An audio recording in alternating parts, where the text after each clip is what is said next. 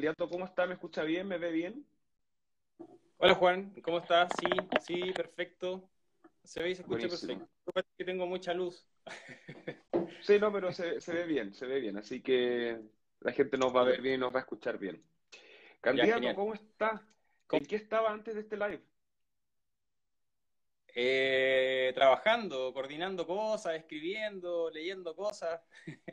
Ahí con harta, con harta actividad, hartas cosas.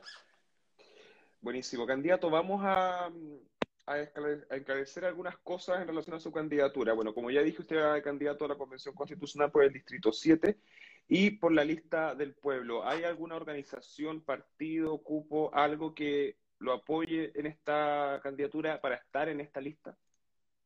O sea, eh, partido político no. Sí vamos dentro de la lista del pueblo, una lista que tiene carácter nacional, pero es una lista de independientes.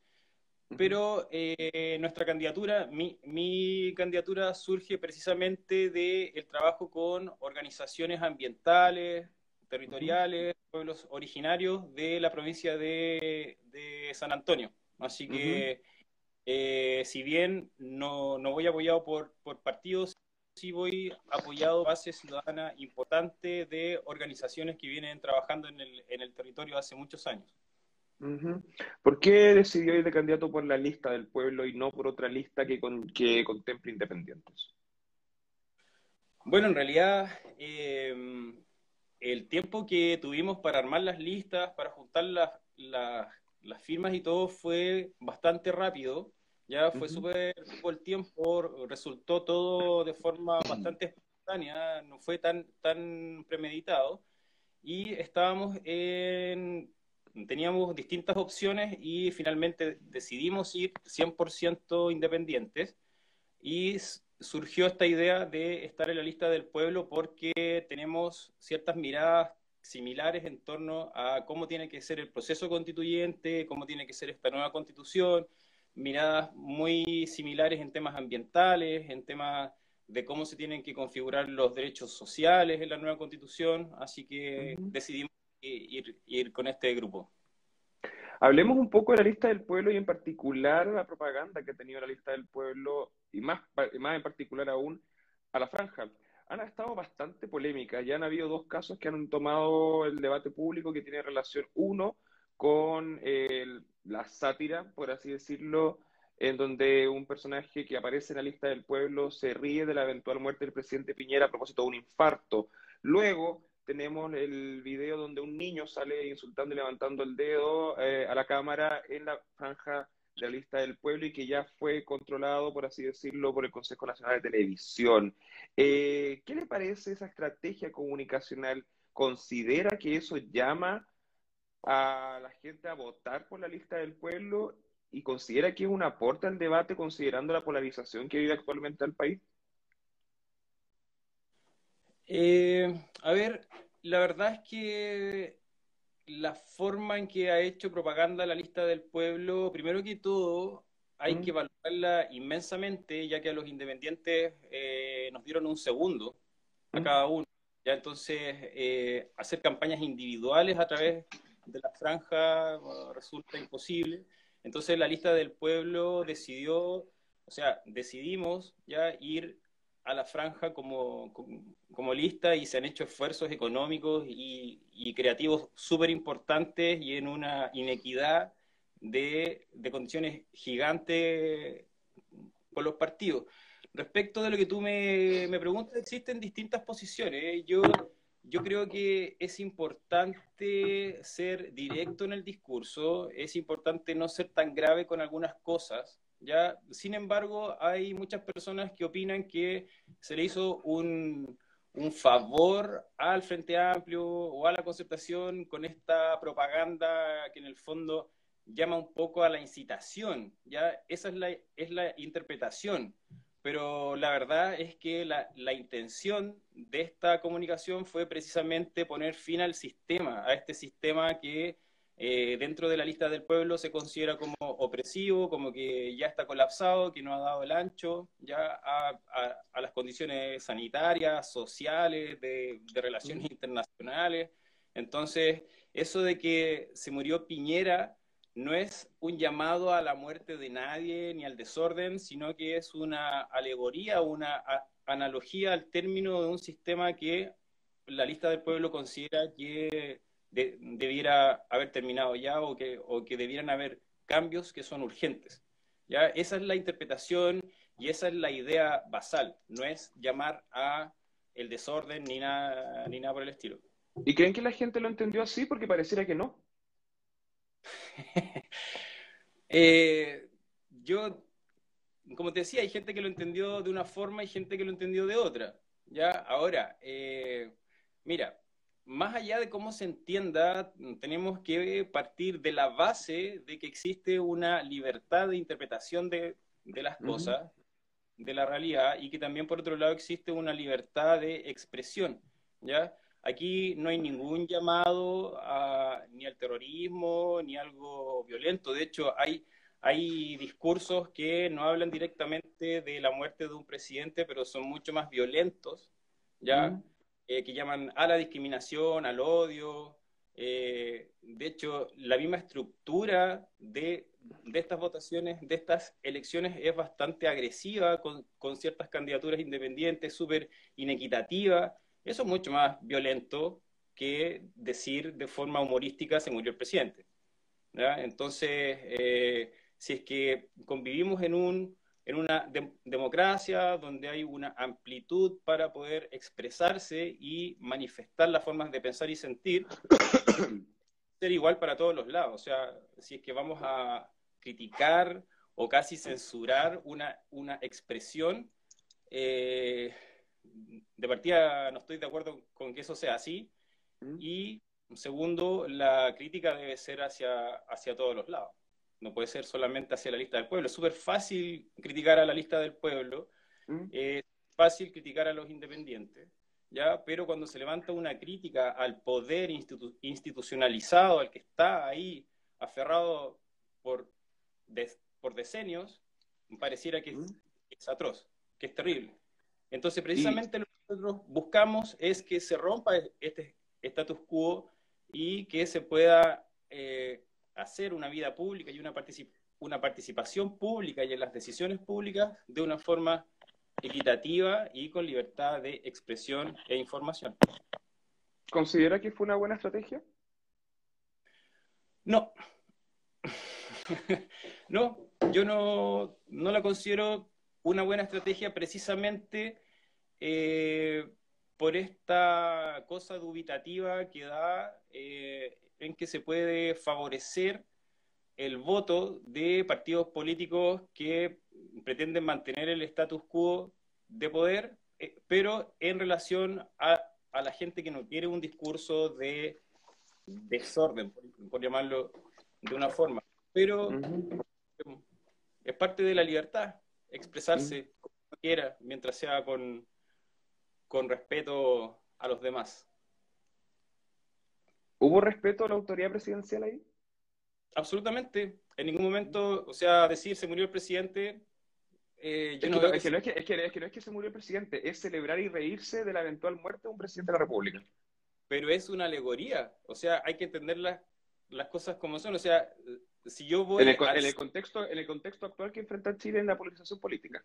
Disculpa, Juan, si yo voy al cine y veo que una nave eh, de Marte bombardea eh, la Casa Blanca y mata al presidente de Estados Unidos y, eso me causa gracia, no le veo nada de malo. Pero es una, es, una, es una película, no una franja para que la gente vote por ustedes. ¿Perdón? Pero eso es una película, no es una franja para que la gente vote por ustedes pero es la libertad de expresión. Al que no le gusta que no vote por la lista del pueblo, es así de simple, ¿no? O sea, y al que le gusta, por ejemplo, mira, mira. Pero por, libertad de prensa podría salir, por ejemplo, le pongo un lado, le pongo la, derecha, podría salir con un video celebrando y riéndose de la muerte de los candidatos de la lista del pueblo en la eventualidad de que no salgan. ¿Cómo lo tomarían ustedes? No lo sé, no lo sé. Yo creo que a mí no me causaría, me, me causaría gracia absolutamente. O sea, de hecho, es curioso porque cuando el Partido Republicano ya eh, sale con mensajes de odio, con, mensajes que de cierta forma llaman al, no respeto de los derechos humanos, cuando eh, personeros de la derecha de cierta manera se han burlado a través de las noticias de las personas que han sido, eh, eh, que han perdido sus ojos, que han sido violadas, que han sido secuestradas, y nadie se hace responsable de eso y se habla como, como que casi no andaban vendiendo huevos y que se lo buscaron, me parece mil veces más violento, mil veces más inhumano y agresivo que reírse de una alegoría al fin de un sistema. O sea, es absolutamente así. Y sería bastante bueno que hubiera una crítica así de Asia hacia ese tipo de, declaraciones y no hacia una expresión como la, la que se hizo en la franja. Nosotros podemos calificarlo de bueno o malo, si estratégicamente es bueno o malo, pero, o sea, perdón, si vamos a juzgar así, vamos a hilar así, creo que hay políticos y sectores de la sociedad que se han burlado y se han reído de las personas mutiladas y las personas que han sido víctimas de violaciones a derechos humanos ahora en Chile y también antes. Perfecto, candidato. Pasemos a las propuestas de su candidatura a la Convención Constitucional y principalmente le voy a pedir que me diga tres. Yo sé que pueden haber más. De hecho, estuve leyendo eh, algunos objetivos específicos em, de su candidatura, pero le doy la palabra a usted. ¿Cuáles serían las tres propuestas clave para el debate constitucional? Sí, bueno, desde nuestra candidatura es principalmente una, constitución ecológica escrita con un enfoque ecológico y todo lo que eso significa, que es bastante amplio, ¿ya? Eh, una reconfiguración del derecho de propiedad y de la mercantilización de derechos sociales básicos, ya como salud, educación, pensiones eh, y protección al, al medio ambiente y la declaración de un derecho humano a la no discriminación, ya junto también con un derecho humano a la participación en el arte y las culturas.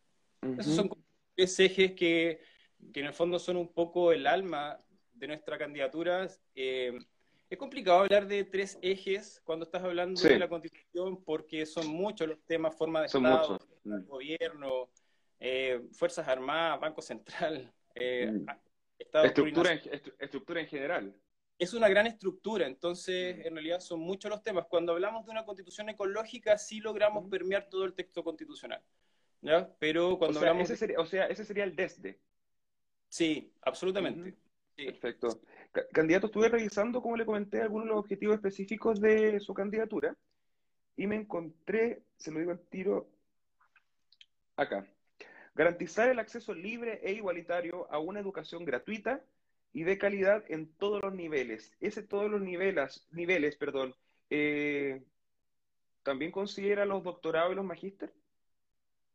Obviamente que sí. ¿Los doctorados y los magíster debiesen ser gratuitos?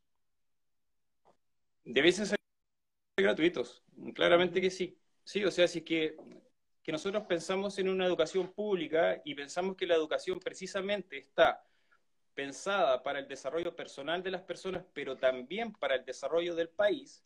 Es decir, si nosotros tenemos un país o pretendemos tener un país que se desarrolle, necesitamos una población formada y lo más especializada posible para ser competitiva en el ámbito internacional y en el ámbito interno también.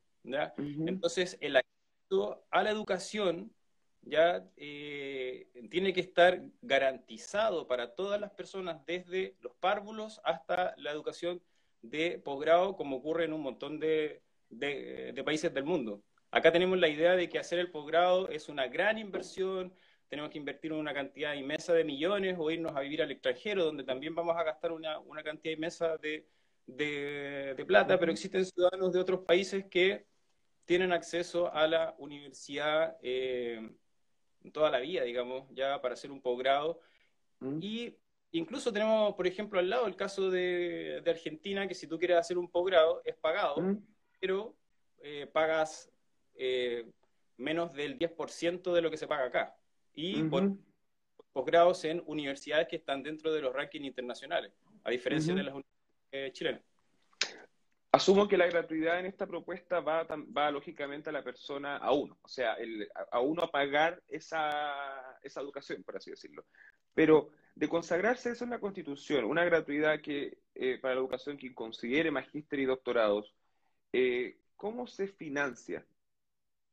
¿De dónde se moverían las platas como para poder lograr eso? Porque ya, es harto dinero, por ejemplo, no estoy diciendo que sea malo para nada, sino que para financiar actualmente la educación superior y la educación escolar, eh, ¿cómo se logra también financiar por parte del Estado, me imagino, doctorados y magíster?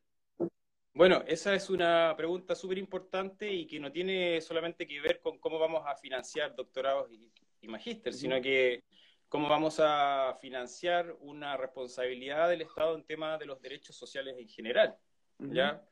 Eh, obviamente que esto tiene que ver, primero, con la generación de más recursos para Chile, ya que hoy en día Chile es un país cantera, ya es un país que tiene un, un modelo de desarrollo basado en la explotación de los recursos naturales, los que son agotados, ya los que hay algunos que no se regeneran, entonces tiene que haber un cambio en el modelo de desarrollo, ya que tiene que pasar de lo extractivista, esta cosa de extraer, producir y desechar o solamente satisfacer necesidades del mercado internacional relacionadas con recursos naturales, por industrializar y convertirnos también en un país de servicios, cosa de poder generar más recursos con menos empobrecimiento del patrimonio ambiental y cultural. ¿Ya? Eso es punto uno.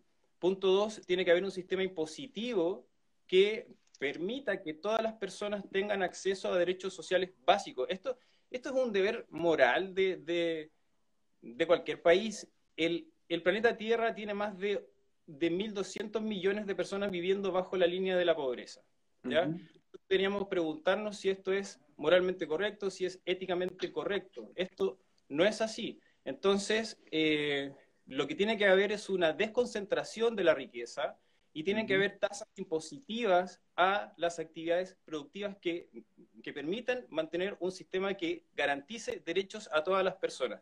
Y obviamente tienen que haber royalty. Ya el tema del royalty minero, que tanto se emplea, que no se lleva adelante, tiene que haber un royalty. No, no puede ser que se extraigan todos los, los recursos naturales que existen en Chile y que eso produzca externalidades negativas para las comunidades, que produzca un empobrecimiento del patrimonio natural y no genere un verdadero desarrollo en el país. Un caso eh, súper emblemático de esto es Calama. ¿ya? Calama está al lado de uno de los yacimientos de cobre más grandes del mundo, ya que genera una cantidad de riquezas impresionante, pero sin embargo Calama es una ciudad que eh, está sumida en la pobreza, no, no, tiene estándares ambientales, no tiene universidades públicas. No tiene eh, muy buena fama. Tiene súper mala fama. Entonces tú dices, ¿cuál es, ¿cuál es la razón de ser de extraer tanta riqueza y que esa riqueza no se vea reflejada en la población. Y esto tiene que ver con que efectivamente hay un problema, ya que las empresas extractivistas no dejan los recursos en los territorios. ¿ya? ¿Por qué? Porque no pagan una suficiente cantidad de impuestos, porque no existen royalties. Por ejemplo, donde, donde vivo yo, en San Antonio, hay un puerto, que es el puerto más grande de Chile. ¿ya? Que no tributa ahí. Exactamente. Entonces, San Antonio, que tiene el puerto más grande de Chile, que es un puerto que se quiere expandir, también es una ciudad que tiene una cantidad de pobreza multidimensional gigante, los cerros están llenos de tomas, no hay universidades públicas, no hay ninguna universidad, ¿ya? Eh, hay un, acceso a la, a la salud súper limitado. Entonces tú dices, ¿por qué si en esta ciudad está el puerto más grande de Chile, donde, donde entra la mayor cantidad de mercancías del, del mundo, por qué se vive en esta situación de pobreza y es precisamente porque el puerto nos deja ganancias reales en la ciudad. Si bien mm. genera em-, empleo, tampoco genera la mayoría de los empleos. De los empleos, la, la mayoría de, los empleos son, son generados por las pymes, por los pequeños empresarios. Entonces, mm. por ejemplo, puertos como, como Puerto Limón en Costa Rica, que es un gran puerto, que quizás ambientalmente no es como, no es un ejemplo, ya, mm. pero embargo, el 7% de los ingresos libres de impuestos del puerto ingresan a, la ciudad. ¿Mm? ¿Y cómo se solucionaría eso desde el punto de vista constitucional? O sea, ¿qué se debería poner en la Constitución o modificar para que, por ejemplo, en el caso del puerto San Antonio, se pueda tributar en San Antonio? Esto desde el punto de vista constitucional eh, tiene que ver con una igual distribución de los tributos territorialmente. ¿ya?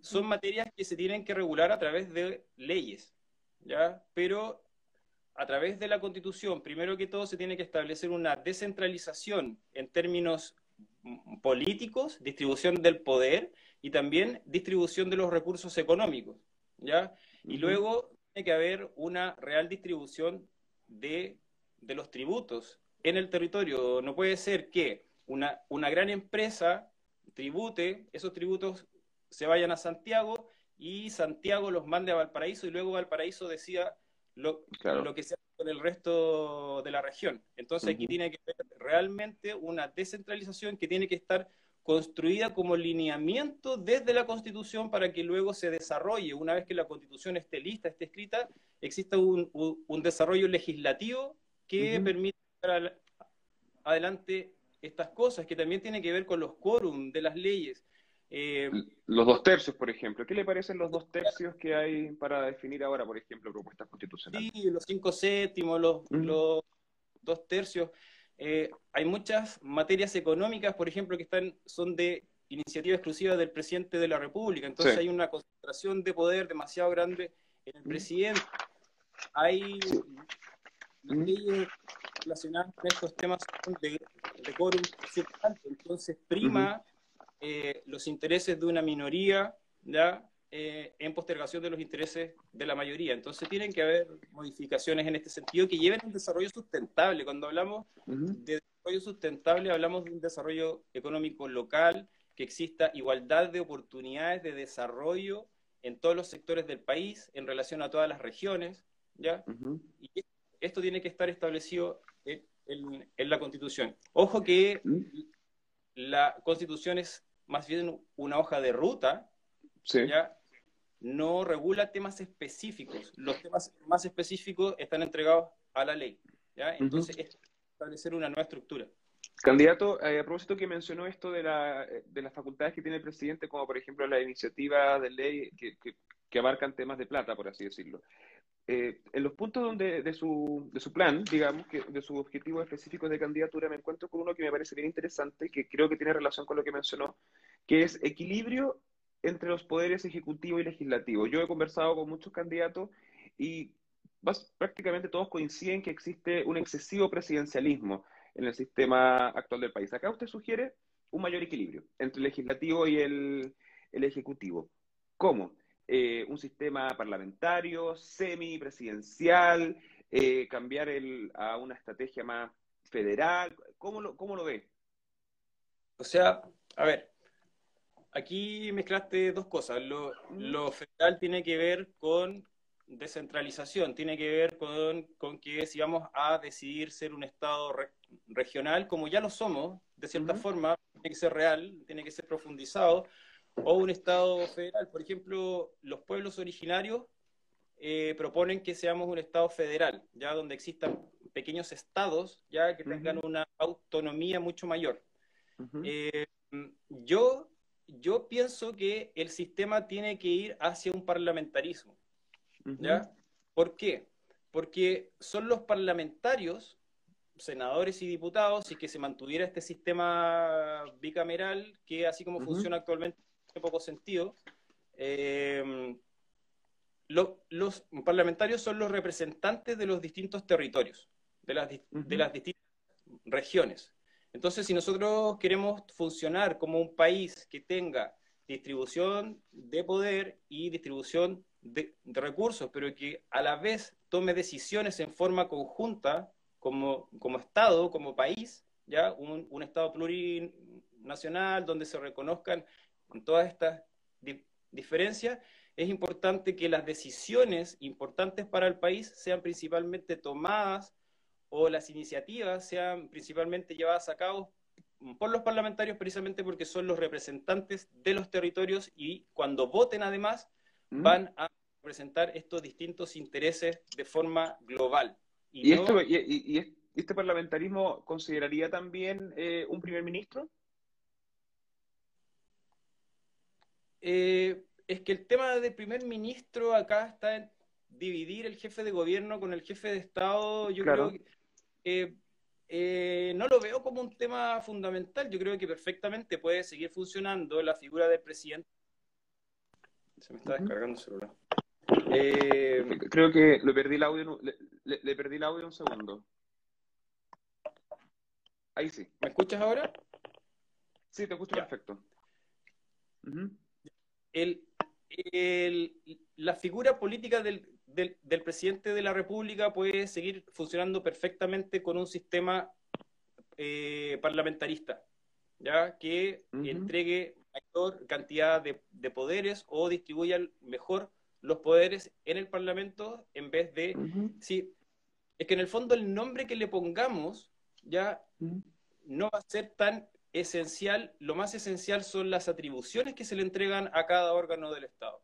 Y en base a esto vamos hacer una configuración de distribución de poder, de, un desarrollo sustentable, de una representación real de las regiones para fortalecer el sistema democrático. Entonces tiene más, que ver con las funciones ya que con el con el con la transformación en sí mismo. Dame un segundo, por favor, que se me está descargando el celular. Ok, no hay problema. Cosas que pasan con los celulares, también me ha pasado. Vamos a esperar que el candidato retorne con el cable. Ahí sí me está Ahí, sí. Buenísimo. candidato, em, en virtud del tiempo, me queda solo un punto para tocarle eh, que me llamó mucho la atención porque también eh, tiene directa relación a mi pega, ¿ya? Que es el fortalecimiento de la libertad de prensa y el derecho humano a la información. Creo que es de los primeros, si no el único que lo he visto, por lo menos de los que he entrevistado, abarcar ese tema desde el punto de vista constitucional. ¿Hacia dónde apunta esa propuesta de fortalecimiento de libertad de prensa, y del derecho humano a la información. Sí, apunta principalmente a dos cosas. ¿ya? Una tiene que ver con el fortalecimiento de, los derechos humanos, ya la libertad de prensa, la, libertad de información, tanto de entregar información como de recibir una buena información, es un derecho humano, es un derecho fundamental.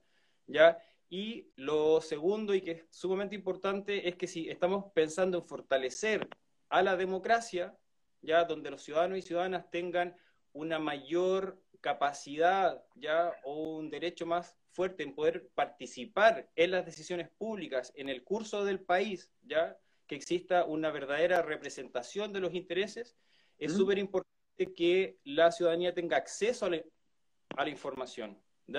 no, no podemos pensar en fortalecer un sistema democrático con una ciudadanía que está desinformada. ¿Por qué? Porque las decisiones no se van a tomar de forma correcta o va a ser muy fácil desviar la información, como ocurre hoy en día. ¿ya? Hoy en día, por ejemplo, cuando nosotros hablamos del proceso constituyente, de lo que es una constitución, de qué va a ser un constituyente, de qué va a ser un gobernador, la gente, la, la, mayoría, la mayoría de la ciudadanía no lo sabe. No hay info de eso, nadie lo dice. Exactamente, entonces nosotros decimos, o sea, ¿cómo queremos que exista una participación ciudadana real y que la gente decida sabiendo de verdad por quién quiere votar si no sabe ni siquiera qué, qué función va a cumplir esa, esa persona? ¿ya? Entonces es un deber del Estado, es un derecho humano el que exista información.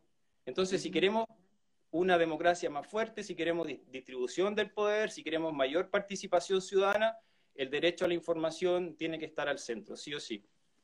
perfecto. Pablo Donoso, candidato a la Convención Constitucional por el Distrito 7 por la lista del pueblo. Antes de despedirlo, le voy a pedir que me ayude con las comunas que abarca el Distrito 7. Tenemos Valparaíso, Viña del Mar, Concón, San Antonio. Mira, voy a decir de de norte a sur. Son Concón, Viña del Mar, Valparaíso, Casablanca, Algarrobo, El Quisco, El Tabo, Cartagena, San Antonio, Santo Domingo y las islas de Juan Fernández y Rapa Nui. Ese es todo el distrito. Bastante amplio el distrito, la verdad. Pablo Donoso, candidato, muchas gracias por su tiempo y disponibilidad. Vale, Juan, muchas gracias por la invitación, que estés muy bien, nos vemos. Ciao, ciao.